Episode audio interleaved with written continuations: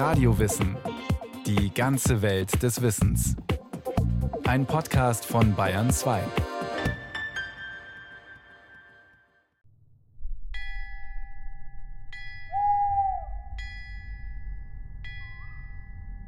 Vampir. Serbisch. Der Vampir. Erstens amerikanische blutsaugende Fledermausgattung. Zweitens Wucherer, Blutsauger. Drittens blutsaugendes Gespenst des südosteuropäischen Volksglaubens. Aus dem Duden, Fremdwörterbuch.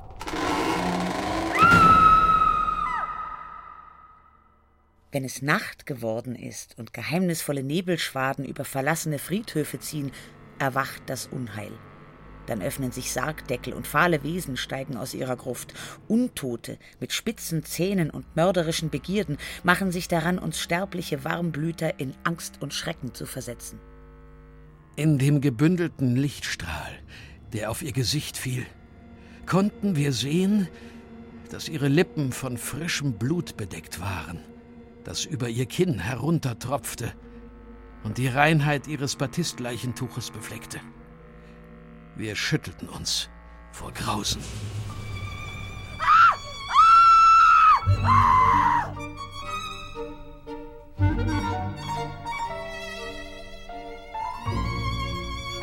Vampire sind unter uns. Holt Knoblauch hervor und seid auf der Hut. Denn nach Sonnenuntergang weiß niemand, welche bösen Lüste hinter der vornehmen Blässe seines Gegenübers verborgen sind.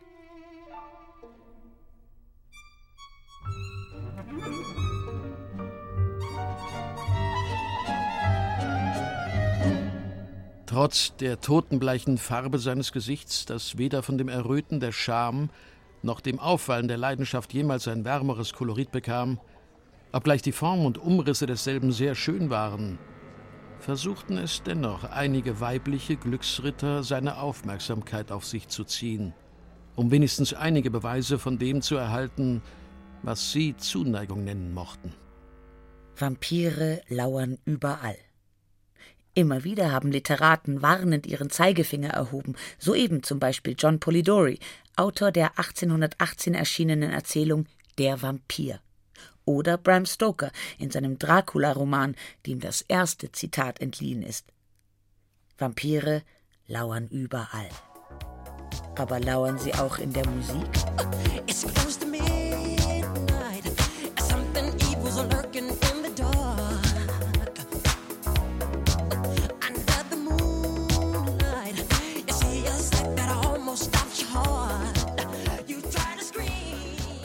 Tanz der Vampire. Dracula in der Musik ist der Titel dieser Sendung. Holt Knoblauch hervor, denn selbst die Tonkunst ist keine vampirfreie Zone. Jedoch treten die Geisterwesen dort nicht immer so hitverdächtig auf wie Michael Jackson, der sich im wohl berühmtesten Videoclip der Popgeschichte, dem Thriller-Video, vom smarten Jüngling zu Draculas tanzendem Zombiesohn verwandelt.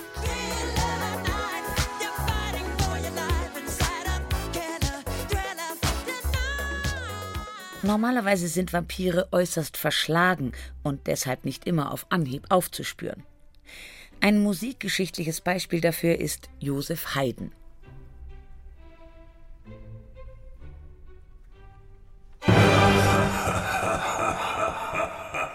Haydn und der Vampir. Die Geschichte ist folgende.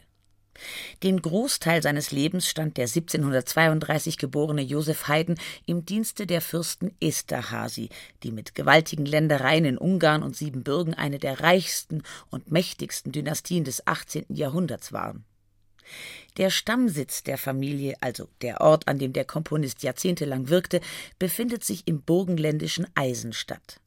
Die Hauptfassade des repräsentativen Schlosses ist mit Büsten versehen, die den Stammbaum der Adelssippe zeigen. Einer der Steinköpfe ist der eines transsilvanischen Fürsten des 15. Jahrhunderts. Dieser Fürst, der aufgrund seiner Grausamkeit den Beinamen der Pfähler erhielt, gilt als Stammvater aller Vampire. Sein Name? Vlad III. Dracula. Dracula, Vaida Princeps, et Vaivoda Valachiae Transalpinae, Hostis Turcarum Infenissimus, 1466. Dracula, Fürst und Woivode der Walachei, erbittertster Feind der Türken. 1466.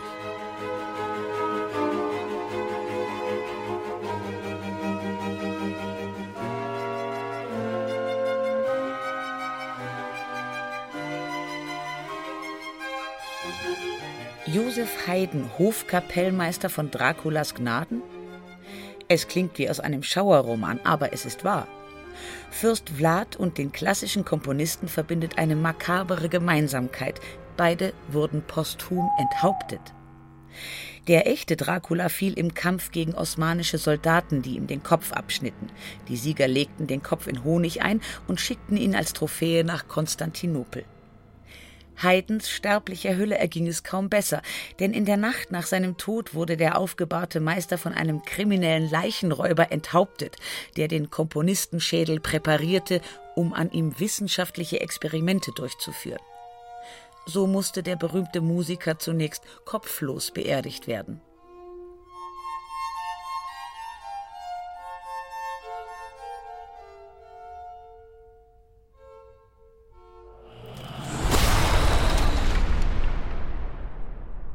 Ob in den Popcharts oder im Rokoko-Orchester, Vampire gibt es überall. Und wer mutig genug ist, sich in die Gruft der Musikgeschichte zu begeben, wird dort weitere okkulte Phänomene entdecken. Zum Beispiel im Deutschland des Jahres 1828. Dort feierten zwei Opernpremiere, die beide das gleiche Sujet und den identischen Titel hatten: Der Vampir. Das erste dieser Werke, eine Oper des Stuttgarter Kapellmeisters Josef von Lindpeintner, verschwand jedoch schnell wieder von der Theaterbühne. Den Grund dafür zeigt ein Blick ins Libretto, das sich, zumindest aus unserer heutigen Sicht, mehr durch unfreiwillige Komik als durch einen Gänsehautfaktor auszeichnet. Ein Vampir nimmt wohl die Gestalt von jedem Menschen an, doch nie erscheint er schwach und alt, stets als ein junger Mann. Ganz schlau verfolgt er seinen Zweck und schläfert Vorsicht ein. Doch schmückt ihn nicht der Unschuld rot, sein Angesicht ist bleich wie tot. Und wenn er lächelt, schaut er aus, als käm er aus dem Leichenhaus.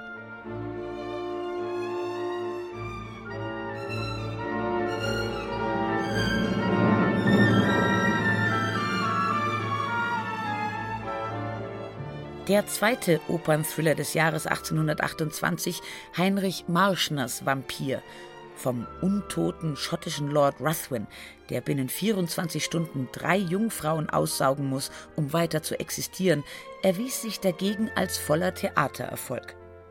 Indem er eine volkstümliche Melodik geschickt mit einer spannungsvoll düsteren Musik kontrastierte, hatte Marschner einen Blutsauger erschaffen, der der Biedermeier-Epoche das Gruseln lehrte.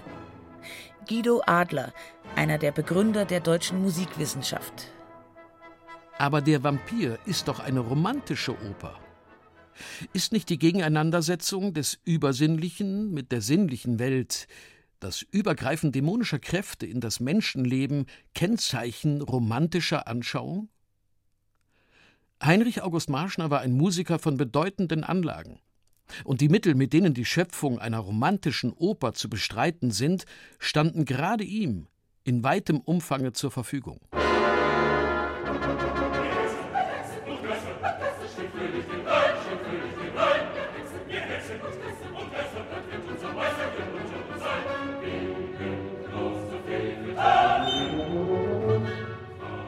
Marschner, er lebte von 1795 bis 1861, war ein Komponist, der im 19. Jahrhundert hohes Ansehen genoss.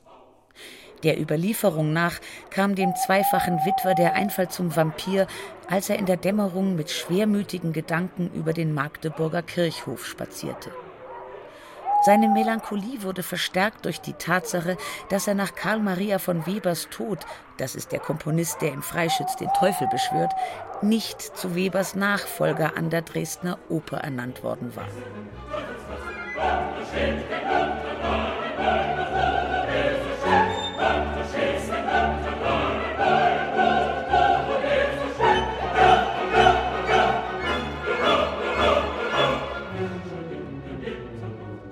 Ein Friedhof, Melancholie und der Geist des Freischütz. Und schon ist sie da, die Opernidee. Eine schöne Legende, die jedoch das Wichtigste vorenthält. Denn genau genommen nimmt Marschners Werk sowie die allgemeine Vampirleidenschaft der Romantik ihren Anfang während einer Unwetternacht des Jahres 1816 in der Schweiz. Zu jener Zeit waren Vampirerzählungen in ganz England, Frankreich und Deutschland ganz besonders in Mode. Glauben Sie es oder nicht? Dank Frankenstein schreibt John Mucci 2001 im Programmheft der Lyric Opera Los Angeles.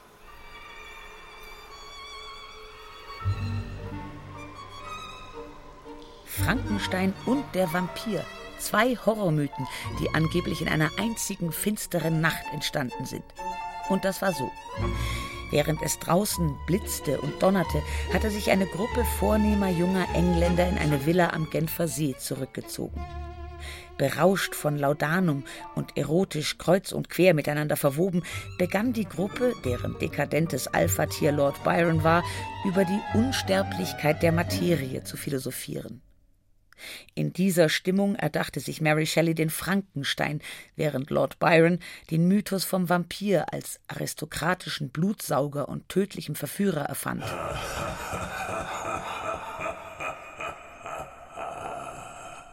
Der Vampir eine Erzählung aus dem Englischen des Lord Byron, nebst einer Schilderung seines Aufenthalts auf der Insel Mytilene. Leipzig 1819.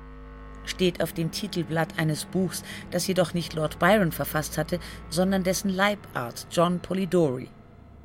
Innerhalb kurzer Zeit wurde der Vampir ein internationaler Bestseller, der daraufhin oft bearbeitet wurde, vom Theaterstück bis zur Oper. Auf der Treppe raunte ihm Lord Ruthven ins Ohr. Bedenken Sie, wenn Ihre Schwester nicht heut meine Gemahlin wird, sie entehrt ist. Die Weiber sind schwach. Die Vormünder eilten fort, Miss Aubrey zu retten, allein es war zu spät. Lord Ruthven war verschwunden und Aubreys Schwester hatte den Durst eines Vampirs gestillt. Und die Szenen, voll aha, welche Lust! Wenn sie Szenen voll entsetzen, welche Götzen, welche Götzen, welche Lust!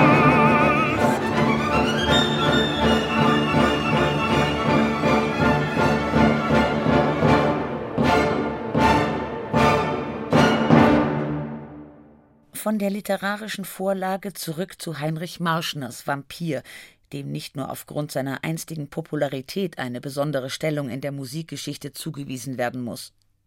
Marschners Gruseloper beeinflusste viele andere Komponisten, zum Beispiel einen ambitionierten 19-Jährigen, der 1832 seinem älteren Bruder Albert als unterbezahlter Chordirektor ans Stadttheater Würzburg folgte. Sein Name Richard Wagner. Bald interessierte mich die Marschnersche Partitur genügend, um eine mir saure Arbeit mir lohnend erscheinen zu lassen. Der Tenorarie des Aubrey fügte ich einen neuen Allegro-Satz bei, zu welchem ich auch den Text machte. Meine Arbeit fiel dämonisch und effektvoll aus, trug Beifall des Publikums ein und ermunternde Anerkennung meines Bruders.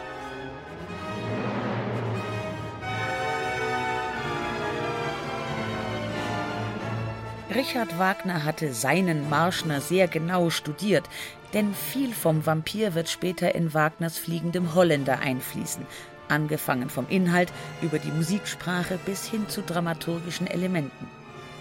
Der einsame, getriebene Mann, der nicht sterben können durch die Welt geistert, bis ihn das Opfer einer Jungfrau von seinem Fluch erlöst. Der fliegende Holländer ist ohne Zweifel ein enger Verwandter des Vampirs.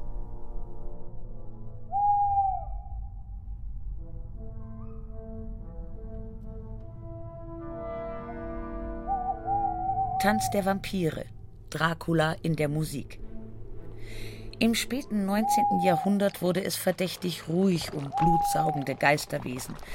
Der Vampir als solcher dämmerte lange im Sarkophag, bis ihn nach 1900 zwei Ereignisse künstlerisch wiederbelebten. Erstens Bram Stokers Dracula-Roman von 1897 und zweitens der Siegeszug des Mediums Film. Denn auf der Kinoleinwand wurde Draculas lichtscheuer Sippe bald eine tragende Rolle zugewiesen, zumindest im Horrorgenre. Dabei zeigte sich der Vampir schnell als Glücksfall für die Filmmusik, denn schon bald wurde für Komponisten und Regisseure klar, erst der Soundtrack sorgt für den ultimativen Nervenkitzel. Die Horrorfilme waren für jeden Komponisten ein enormer Anreiz, weil schon beim ersten Hinsehen offenkundig war, dass die Musik viel dazu tun musste, um diesen Filmen Wirksamkeit zu verleihen.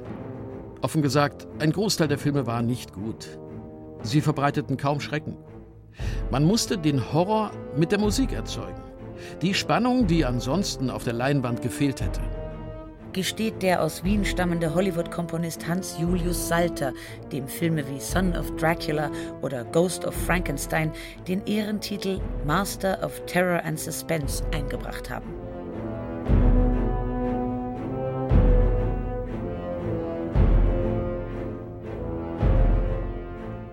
Für den Filmkomponisten ist ein Gruselstreifen eine handwerkliche Herausforderung, der sich gerade die Größten des Soundtrack-Faches bis heute gerne stellen. So verdanken wir den Vampiren aus der cineastischen Albtraumfabrik den einen oder anderen Meilenstein der Filmmusik. Einige Beispiele. Nosferatu, Sinfonie des Schreckens, Deutschland 1921. Nosferatu sei ein Meisterwerk des deutschen Stummfilmexpressionismus. Urteilt das Lexikon des internationalen Films über Friedrich Murnaus künstlerisch-epochales Dracula-Epos. Die damals von einem Orchester live gespielte Musik lieferte der gebürtige Königsberger Hans Erdmann. Die Kraft der Bilder und die mit klassisch-romantischen Bezügen gespickte Partitur machten Nosferatu zu einem von der damaligen Kritik bewunderten Gesamtkunstwerk. Das Grauen in Kunstform zu gießen, ist in dieser Vollendung bisher nur E.T.R. Hoffmann und Edgar Allan Poe auf dem Gebiete der Literatur gelungen.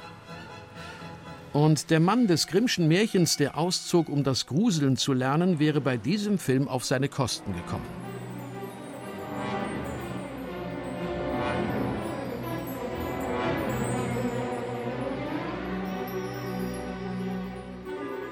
Vampire und Filmmusik Beispiel 2. Tanz der Vampire, Großbritannien 1967. Zu Recht hat Roman Polanskis schräge Bram Stoker-Parodie ihren Einzug ins Lexikon der Kultfilme gehalten. Wer Spaß an Vampirfilmen hat, dazu Sinn für Absurditäten, für den ist Tanz der Vampire ein Leckerbissen. Als kongenialen Komponisten engagierte Roman Polanski seinen langjährigen polnischen Freund und musikalischen Weggefährten, den früh mit nur 38 Jahren verstorbenen Krzysztof Komeda. Komeda ist der wichtigste europäische Filmkomponist der 60er Jahre. Einer der wenigen, der Filmmusik, diesen so oft missbrauchten Bastard, zur Kunst erhoben hat. Zitat Joachim Ernst Behrendt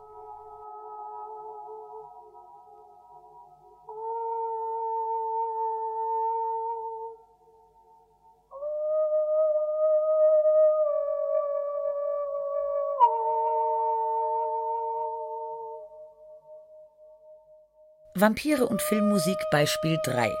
Dracula. USA 1979. Horror verpflichtet. Und so hat sich selbst John Williams, der ungekrönte König der Hollywood-Partitur, an einem Vampirstreifen versucht. Zwar tritt dessen Vampirkomposition kommerziell hinter den meisten seiner anderen Blockbuster wie Jurassic Park, Star Wars oder Harry Potter zurück, Dennoch ist auch Williams Dracula ein bissfestes Beispiel für großorchestrale Soundtrack-Perfektion.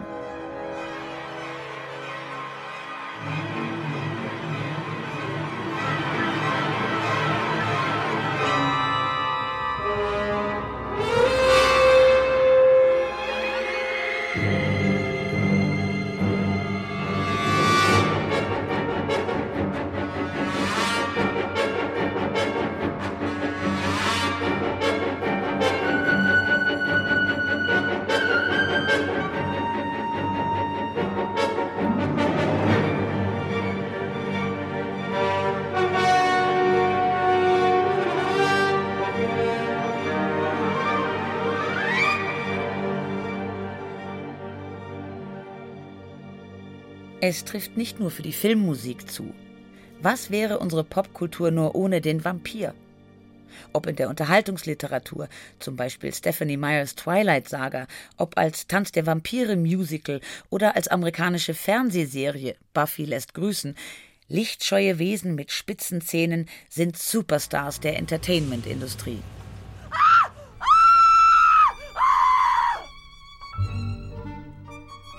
Lassen wir uns vom Showglamour jedoch nicht blenden.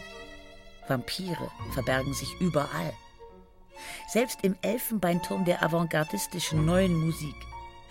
Deshalb klappen wir den Sargdeckel mit einem Streichquartett zu, das Phil Glass, einer der führenden Komponisten der Jahrtausendwende, als postmoderne Erinnerung an den Stummfilmklassiker Dracula geschrieben hat. Der Professor zog auf eine Art und Weise, die mich erschauern ließ, die roten Lippen zurück, um die weißen Zähne zu entblößen. Sieh hier, fuhr er fort. Sie sind noch spitzer geworden als früher. Mit diesem und diesem da, er berührte nacheinander beide Eckzähne, könnten die kleinen Kinder gebissen worden sein. Glaubst du es jetzt?